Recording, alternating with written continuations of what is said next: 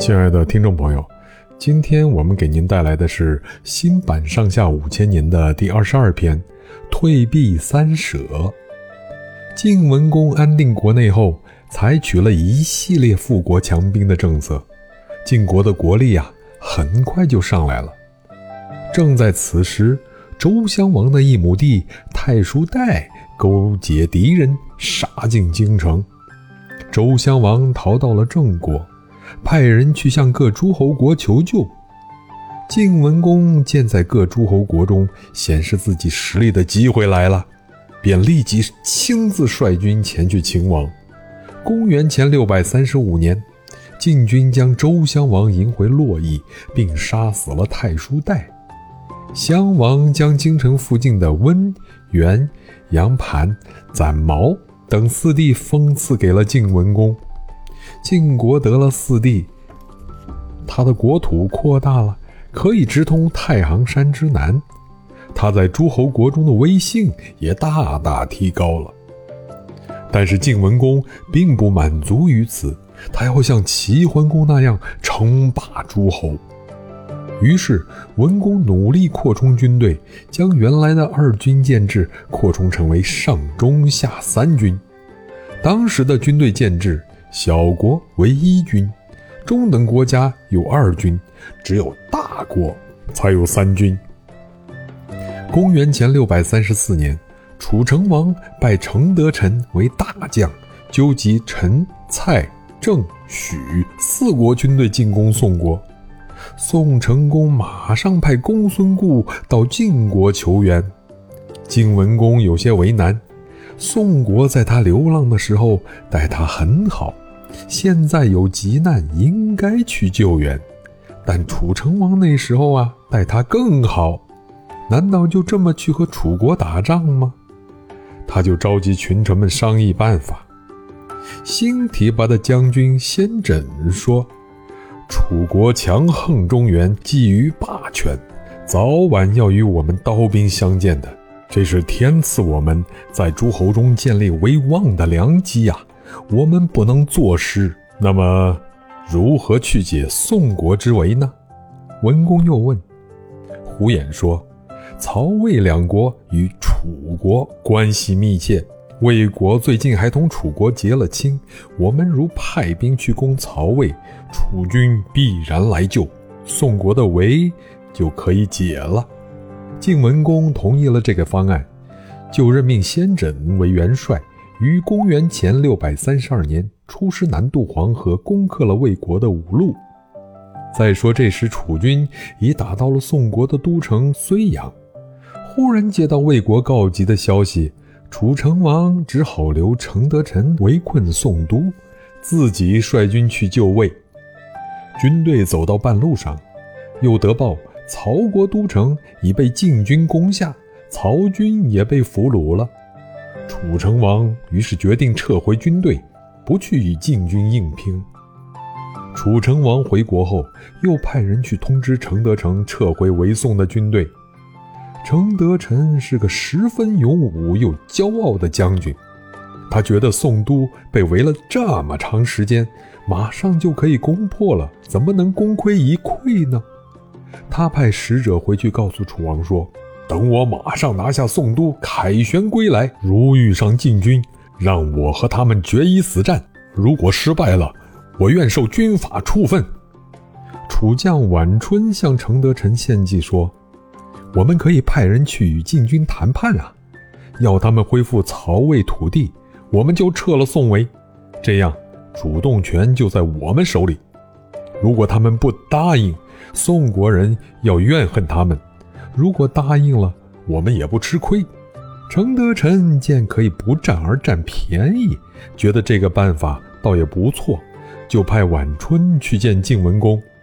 晋文公将计就计，先告诉曹魏两国国君说愿意恢复他们的国家，条件是要他们与楚国断交，同时又将晚春扣起来，以激怒程德臣。果然啊，这程德臣气得暴跳如雷，咬牙切齿地大骂晋文公：“老贼，老贼！今日定要与你拼个你死我活！”于是。程德臣下令撤去围困睢阳的军队，立即去进攻晋军。楚军前队刚与晋军接触，晋文公就下令撤退。晋军撤了三十里，楚军就紧追三十里。晋军再撤，楚军再追，直到晋军退了三舍，退到了城濮，晋文公才下令安营扎寨。这时啊。秦穆公派小子仪、白乙丙带领的军队，齐孝公派国归父崔夭率领的军队，以及宋国公孙固带领的军队，也都到了城濮援助晋军。于是，晋军元帅先轸就周密的部署，准备与楚军决战。这时，晋军共有兵车七百乘，士兵五万多人。秦、齐、宋三国的援兵还不包括在内。楚军虽然包括陈、蔡、郑、许四国的军队，数量上不算少，但他们长期伐齐为宋，已很疲劳。战前，楚将窦伯劝程德成说：“既然晋军退避三舍，我们就此退兵，也算有面子了。”但程德臣还要一意而战。并派人向晋文公送去了战书，请让我与你们的士兵做一场游戏吧。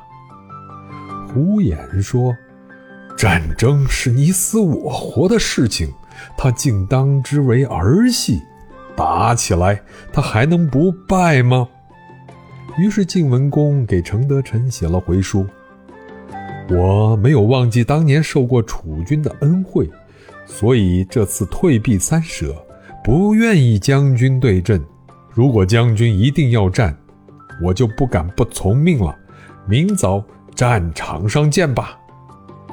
第二天天刚亮，晋军就在城濮边的有深山下摆好了阵势，楚军也在对面列阵。程德臣命令楚军左右两军首先发起进攻。楚军右军由陈、蔡两国军队为前队，楚将窦伯压阵。陈、蔡的军队没有作战经验，一出战就往前乱冲。晋军假装后退，忽然从阵内冲出一批战车，驾车的马背上都披着虎皮。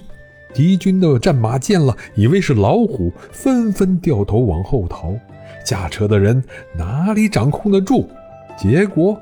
反将窦伯的后队也冲乱了，晋将胥臣、栾枝、程氏率军掩杀，楚右军大败啊！楚军左师由楚大夫窦医申率领，刚冲上去与晋将胡衍交战，胡衍回车就走啊！窦医深以为晋军溃退了，带领郑、徐两国的军队全力追赶，忽然一阵鼓响。晋军主帅先轸和中军细真带领的精兵从斜刺里杀来，将楚军分割成两段，而胡衍、胡毛又杀了回来，两面夹攻楚军。郑许的军队见这阵势，吓得如鸟兽散。程德臣亲自带兵进攻晋军的中军，不料中军是座空营。程德臣正在得意，晋军得胜的左右两军已合围上来。程德臣心中着慌，忙下令鸣金收兵。但此刻楚军已被晋军层层分割包围，哪里还跑得出去？亏得程德臣的儿子程大兴一支画戟十分厉害，与斗月交配合，拼死作战，才杀开一条血路，保护程德臣突围出去。程德臣突出重围，带领众将直奔大营，却发现大营已竖起了齐秦两家旗号，于是只得倒转回来，从有深山背后沿睢水向楚国方向逃去。路上遇斗伯、窦仪申带领的残兵急匆匆赶到空桑地方，忽听一阵阵连珠炮响啊！晋将魏抽率军挡住了去路。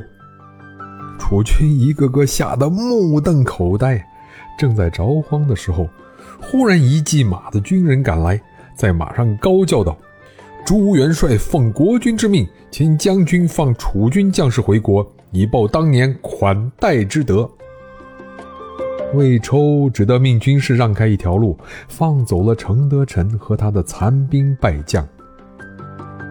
程德臣回到楚国，自知没法向楚王交代，就拔剑自杀了。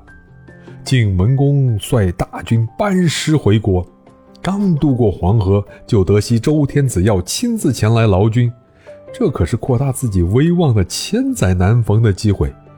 于是他马上下令军队停止前行，并命在建土快速建筑行宫，接待周王，同时通知各路诸侯都到建土会齐。一个多月以后啊，各路诸侯也纷纷来到，他们是宋、齐、鲁、郑、陈、蔡、朱、吕等国。会上，晋文公向周天子献了俘获的楚军车马。周襄王封晋文公为方伯，同时受命文公可以代替周天子讨伐越轨的诸侯。最后，到会的诸侯歃血为盟，并推晋文公为盟主。好，明天我们将继续播送新版上下五千年的第二十三篇：商人悬高救国。